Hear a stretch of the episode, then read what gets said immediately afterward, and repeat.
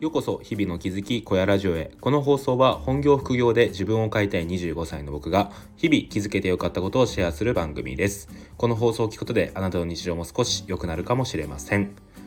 はい皆さんおはようございます。今日は12月の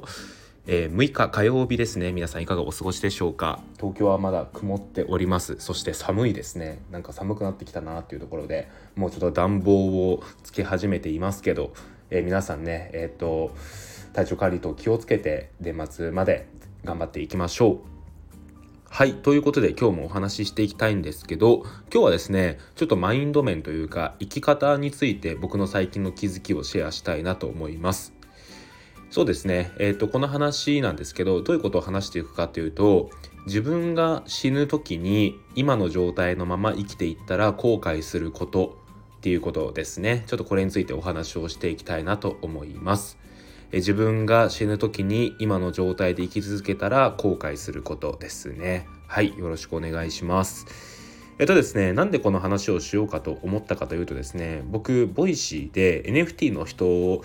のだけじゃなくてですねあの精神科医のカグシュンさんっていう方の放送をよく聞いているんですよね。でなんだろうなすごいえー、っと響くんですよね言葉が。うん。なんかそこにはやっぱり熱意があって一つ一つの伝えたいっていう思いがすごい伝わってくるんですよね。でその話がすごい好きででまた精神科医ということもあってそのなんですかねメンタル面とかその生き方どうやって生きていくべきなのかっていうことをすごい教えてくださる放送で僕はすごいそれが好きなんですよね。で、昨日の放送がまたすごい良くて、ちょっとツイッターの方でもシェアしたんですけど、ま、どういうタイトルだったかというとですね、えー、80歳になった私、もし時を戻せるのなら、えー、っていう話ですか？ん？違うか。80歳になった私、もし時を戻せるのなら、こう行きたかったっていうタイトルなんですよね。で、このタイトルの通り、まあその自分のこれからの、えー、生き方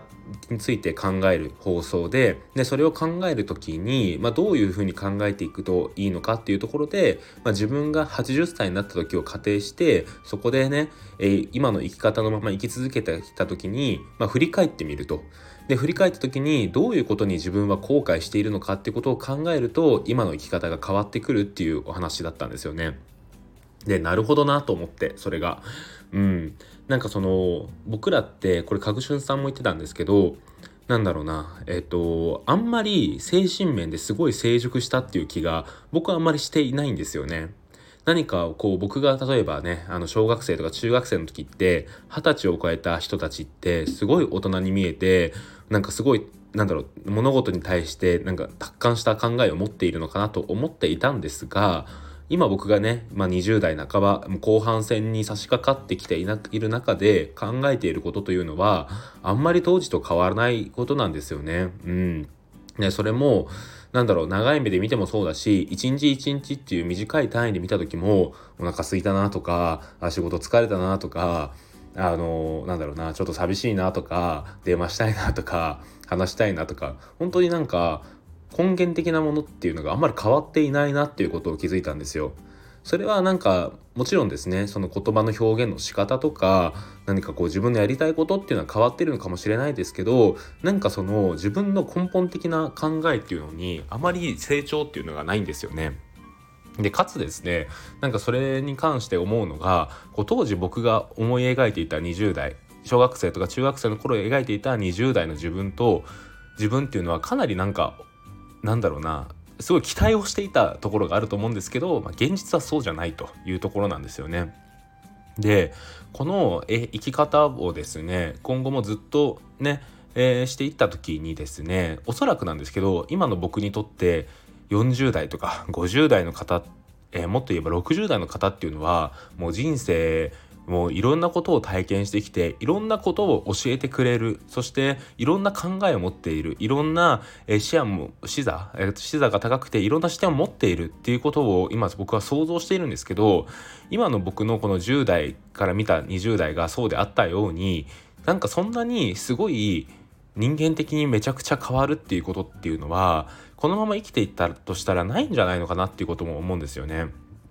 でやっぱりそういうことを考えた時にですね、まあ、どういうことをしていくべきなのかっていうことで、えーと、なんかこれからの生き方を考えるためにですね、まあ、80歳になった自分を想像してもうそこではですねもう老いているわけですよ。老いている自分がそれをこうなんだろう今の生き方をしてきた中で振り返った時にどういうことで後悔しているのかとかどういうことをすればよかったと思っているのかっていうことを振り返ることがすごい今のこれからの生き方を考えるのにすごい大事だっていういう話をしていたんですよね。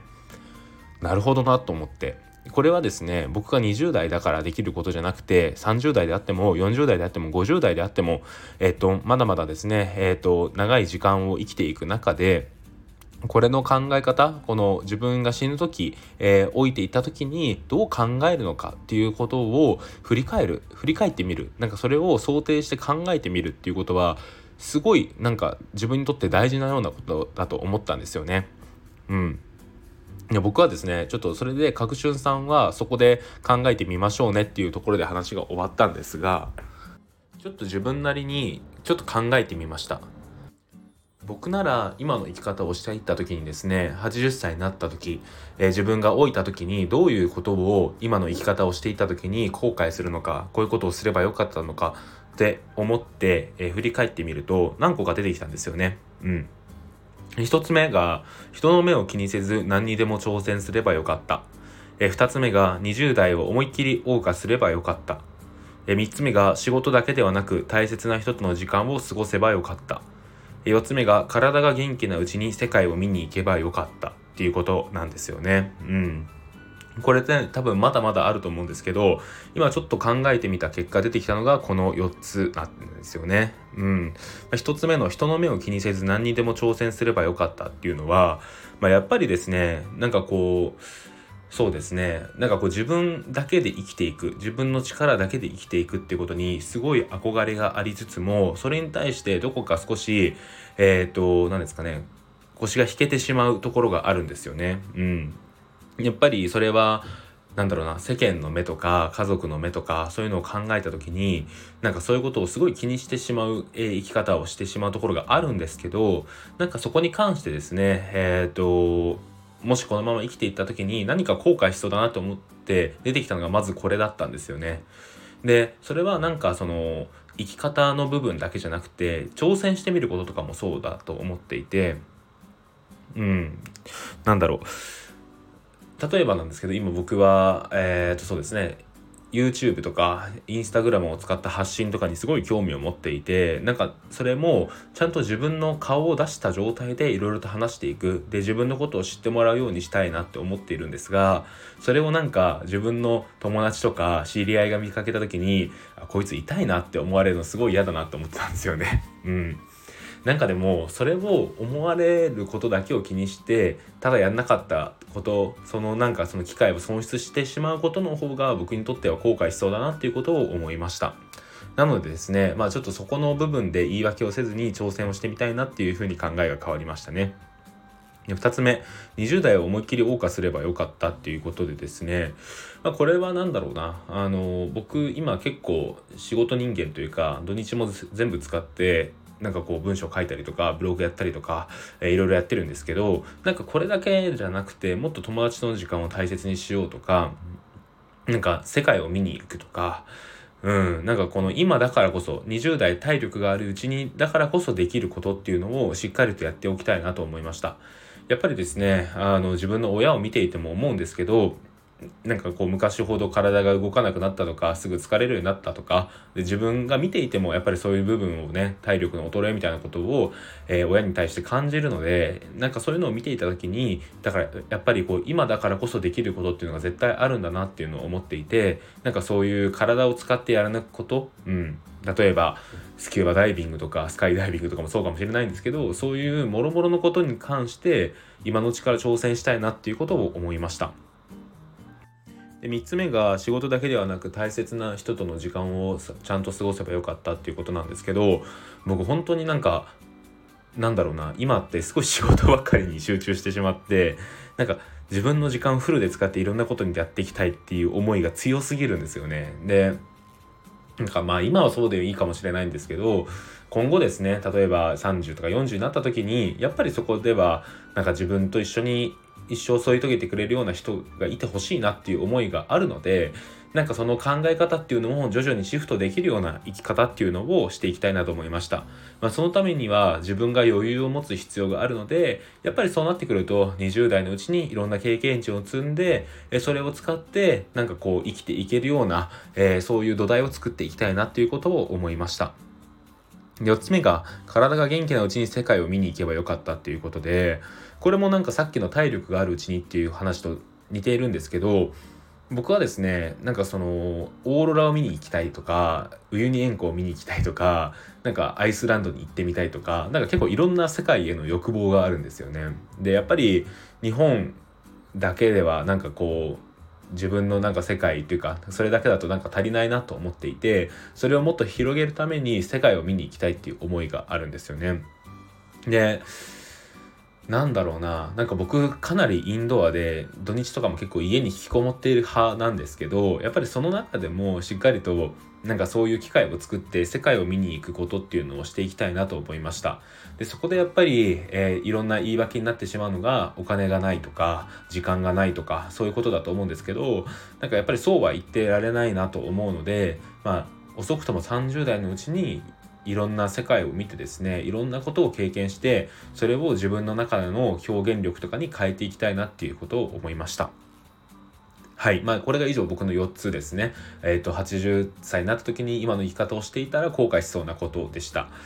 なんかね、これって多分、どの人でもできることだと思っていて、そして僕はこれ今、えっ、ー、と、そうですね、1分ちょっとぐらいで書き出したことなんで、多分もっとたくさんあるんですよね。で、角順さんはですね、これを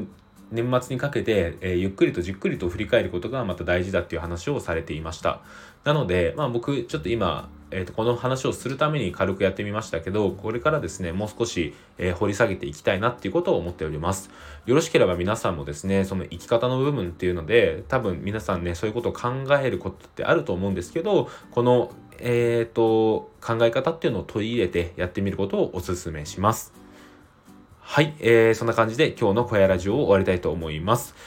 最後に1点告知です。僕は NFT コンパスという NFT メディアを運営しております。こちらでは NFT の楽しさ、えー、そして始め方を教えている、えー、解説しているブログになっております。よろしければ一度見てみてください。最近のおすすめの記事は LLAC の記事です。そしてもう1点告知です。それに加えて、最近はですね、2日に1回もしくは毎日かな？あの、ノートを更新しています。こちらのノートでは、えー、エッセイですね。主にエッセイの文体でですね、自分が普段思っていることを思うがままに表現しています。えこちらですね、え結構いろんな方に読んでもらえて、え Twitter で拡散なんかもしてもらえたりとかして、とても嬉しいので、よろしければ一度読んでみてもらえると嬉しいです。はい、えー、そんな感じで今日の小屋ラジオを終わりたいと思います。ここまで聞いてくださった方々、ありがとうございました。それではまた明日。バイバーイ。